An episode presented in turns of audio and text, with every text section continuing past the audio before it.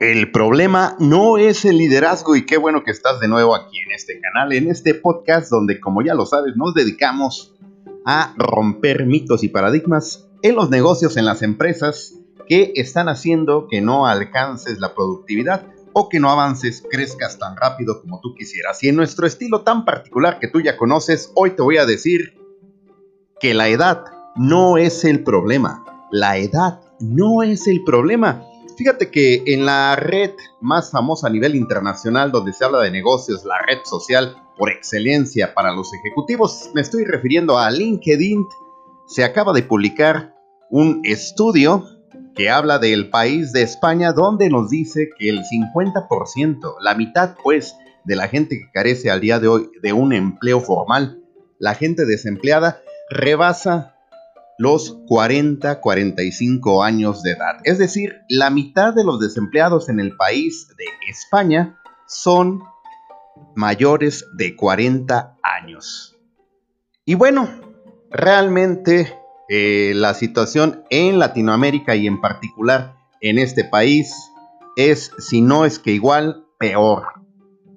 Peor, peor.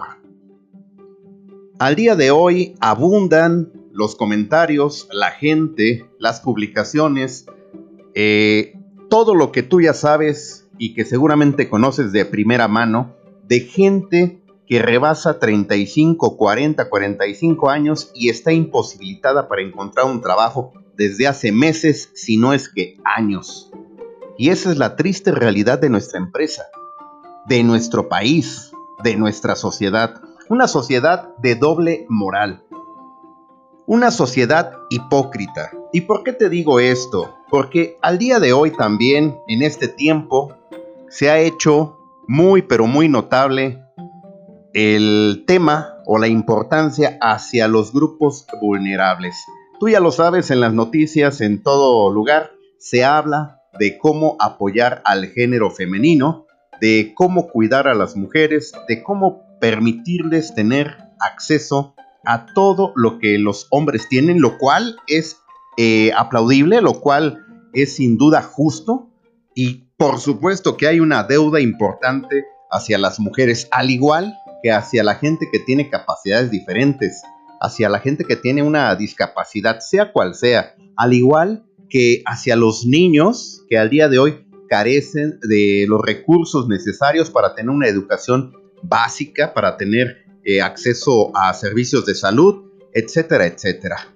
Pero no solamente eso, en esta sociedad, en este tiempo, se habla mucho de la tolerancia, de la diversidad de género, de cómo ser tolerantes con todos los eh, gustos, con todas las preferencias, etcétera, etcétera. Pero cuando volteas a ver a la gente que está buscando un trabajo que rebasa los 40 años, ahí sí pareciera que no existe todo este ímpetu, toda esta oleada, todo este tsunami de exigencia de derechos, porque a todos estos profesionales, a todas estas personas que rebasan los 40 años, no se les dan las mismas oportunidades. Pareciera, yo te pregunto, que una vez que cumples los 40 años, olvidas todo lo que sabes, pierdes la memoria, te conviertes en un inútil pierdes toda la energía vital. O sea, es algo increíble. Una persona que ya tiene experiencia es una persona que ya sabe darte soluciones, que por sus experiencias de vida profesional seguramente te podrá servir en tu empresa como mentor, como coach, te podrá dar soluciones. Una persona madura, experimentada y con la eh, esperanza de vida que tienen al día de hoy todas las personas que se ha incrementado gracias a los avances en la medicina, pues podemos decir claramente que hay gente que rebasa los 50 o los 60 años que todavía está al 100% de sus capacidades, tanto físicas como mentales.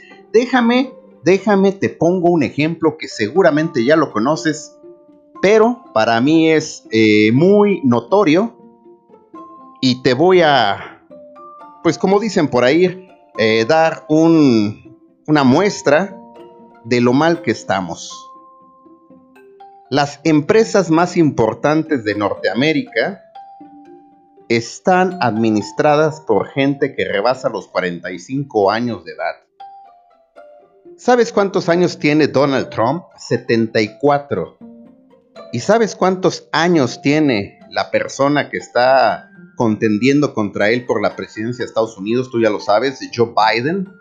Tiene 77 años de edad. Pero tal vez tú me digas que te estoy poniendo ejemplos exagerados y por supuesto ni qué hablar de este señor que está intentando gobernar nuestro país, que ya rebasa los 65 años, en particular tiene 66 años. Si volteamos más de arriba, vamos a ver el país de Canadá, donde tenemos al primer ministro Justin Trudeau, que tiene 48 años de edad. Así pues, para muestras basta un botón.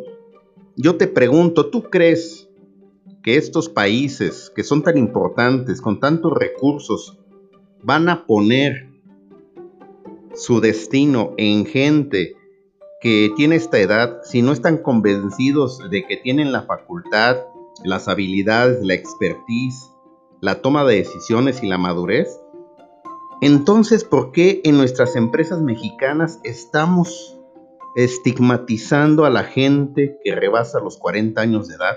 ¿Dónde está ahí? ¿Dónde está ahí la tolerancia, la diversidad, ¿Dónde está ahí esa cultura de la cual todas las empresas se precian en hablar? Si al momento de publicar el perfil o la vacante pones que máximo hasta 35, 40 años. O tal vez no lo pongas, pero simple y sencillamente jamás les llamas a esos candidatos. ¿Por qué?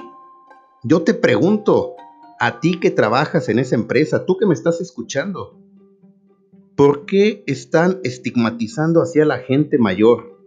No te estoy diciendo a la gente que ya tiene 70 u 80 años.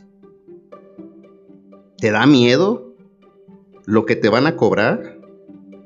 ¿No quieres pagar lo justo para tener una persona capaz, experimentada, con habilidades, que pueda sacar adelante tu departamento o tu empresa?